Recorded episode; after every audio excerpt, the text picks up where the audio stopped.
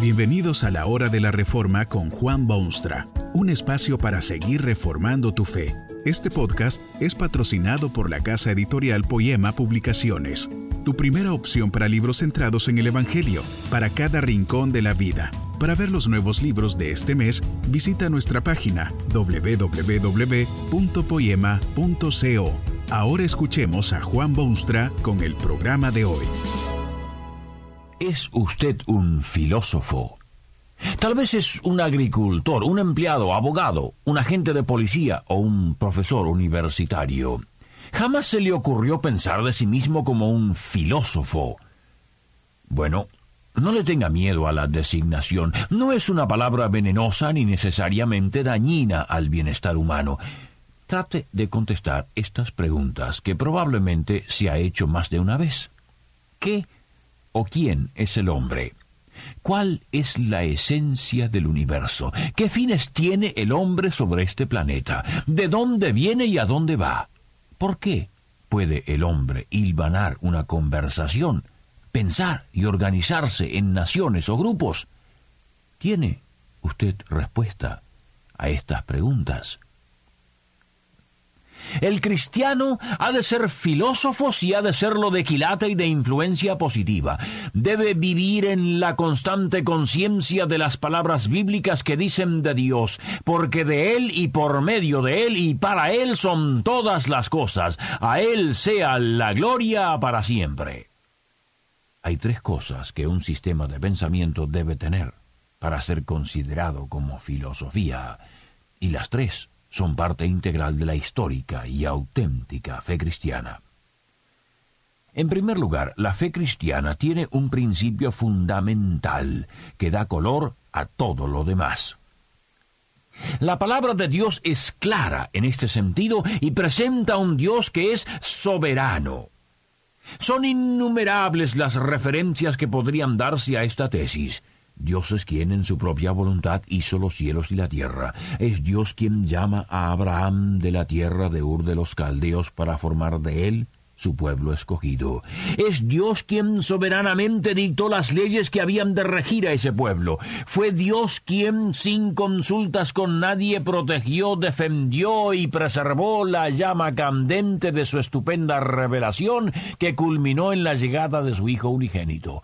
Fue Dios quien seleccionó el momento propicio para estos sucesos. Es Dios quien soberanamente ha creado y sostiene el universo. Y es Dios aún en este mismo día quien en su gracia soberana recibe a quien quiere recibir para transformarlo en su Hijo y heredero de su reino eterno. El principio fundamental entonces de la fe cristiana no es la salvación del hombre, ni la paz entre las naciones, ni el avance de la ciencia, ni la universalidad de la enseñanza, sino la soberanía de Dios. Este es el principio, los demás son corolarios. Esto resulta repulsivo al hombre moderno, que quiere creer que todo lo puede y que llegará el día cuando tendrá control de todo el universo. Los avances de la ciencia en los tiempos modernos han inflado el ego del hombre y lo han enseguecido de modo que no puede ver su impotencia, sino solamente sus vastos poderes sobre la naturaleza y sus congéneres. El hombre moderno se cree muy gigante, aunque la razón es probablemente que es corto de vista. No ve la indescriptible miseria que ha sembrado por el mundo, ni los crímenes cada vez más horrendos que se perpetran en las grandes ciudades, ni los campos de batalla en los que el silencio de la paz parece un objetivo imposible, ni el poder devastador de las armas que su genio ha creado. Se cree gigante, y en cierto sentido lo es porque ha podido hacer grandes cosas, pero como el salmista lo pregunta, ¿Qué viene a ser el mísero hombre para que tengas de él memoria? El hombre se olvida que es Dios quien tiene de él memoria. Se olvida que de él y por medio de él y para él son todas las cosas. Dios es soberano en todas las cosas y no solamente en la conducta de la persona o en la marcha de la iglesia. En segundo lugar, la fe cristiana ofrece soluciones a los problemas candentes del hombre. La filosofía surgió en el mundo precisamente porque el hombre tiene problemas. Quiere saber, busca sabiduría, conocimiento, explicaciones y soluciones. La fe cristiana no puede proveer soluciones categóricas a todos y cada uno de los problemas humanos, como no los tiene ningún otro sistema filosófico de ningún tiempo pero sí tiene la solución al más grande problema de todos y del cual todos los demás son derivados. La fe cristiana soluciona el problema de la relación del hombre con Dios. Es más filosofía que todos los ismos que la imaginación humana ha producido. Ha sido con frecuencia la ausencia de la fe cristiana que ha permitido la entrada de estos ismos que amenazan destruir los cimientos de la civilización y de la moral.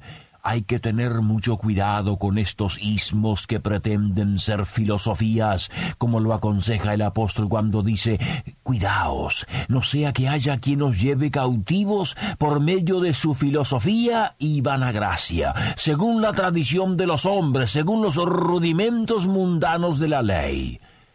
La fe cristiana posee el principio básico de todo conocimiento, como lo afirma la Biblia. El temor de Jehová es el principio de la ciencia.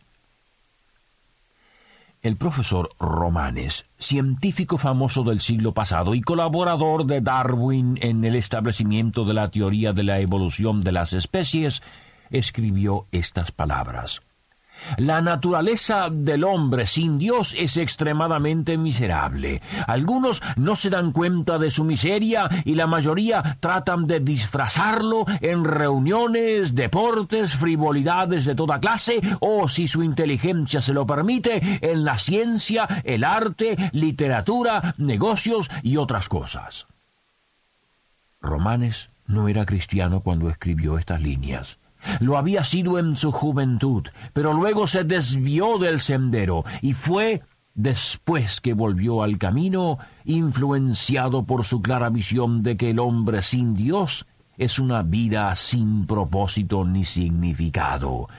Esto confirma el aforismo de Bacon, un poco de filosofía inclina la mente del hombre al ateísmo, pero el profundizar en ella lo vuelve a la religión.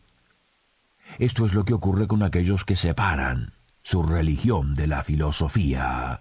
La religión de los tales abarca todo lo que sea su relación con Dios, pero no su trabajo en la fábrica, sus oraciones, pero no sus discursos, sus ofrendas, pero no su capital, su canto, pero no su capacidad artística, su iglesia, pero no su patria.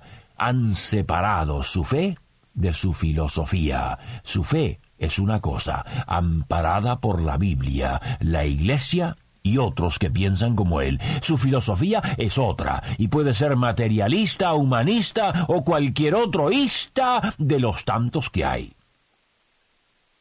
La fe cristiana afecta no solamente las emociones del hombre, haciéndole ver el amor de Dios, Afecta también su voluntad, haciéndole desear el cumplimiento del plan de Dios y su intelecto, haciéndole someter todo pensamiento a la revelación de Dios. El cristiano lo es en todas las esferas de la vida. El dinamismo de la fe cristiana es tal que aquellos que la poseen deben y pueden ser activos en las ciencias y en las artes, las humanidades, la educación, en la política, en el trabajo y en las industrias. No hay un solo aspecto de la vida en el que no debe ser activo con su fe.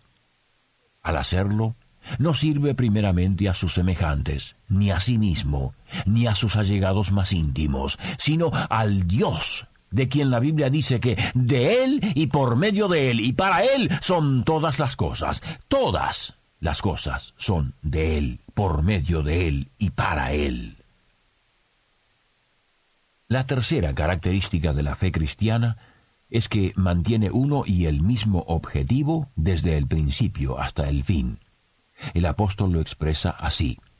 A Él sea la gloria para siempre. El cristianismo existe en este mundo a la gloria del Dios que lo hizo y luego lo redimió de su triste condición.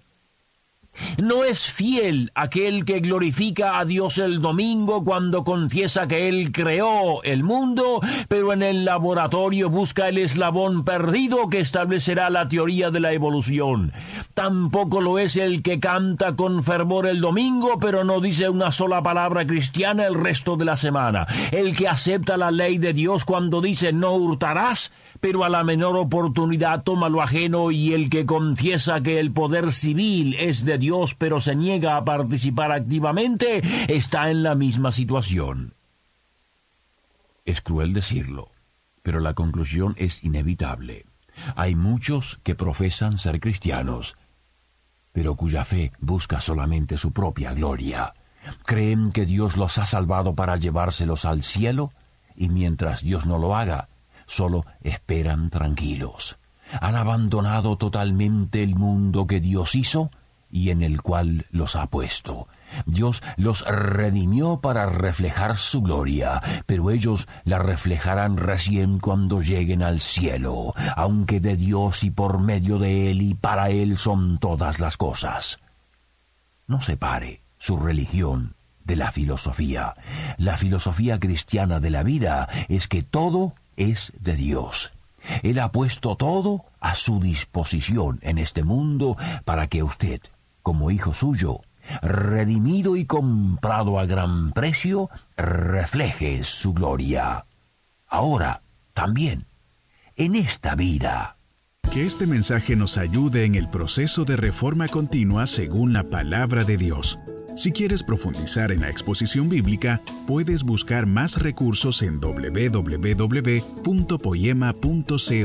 Allí encontrarás libros que te ayuden a entender la palabra de Dios y aplicarla a tu vida. Poema, el Evangelio para cada rincón de la vida. Nos vemos en el próximo episodio de La Hora de la Reforma con Juan Bonstra.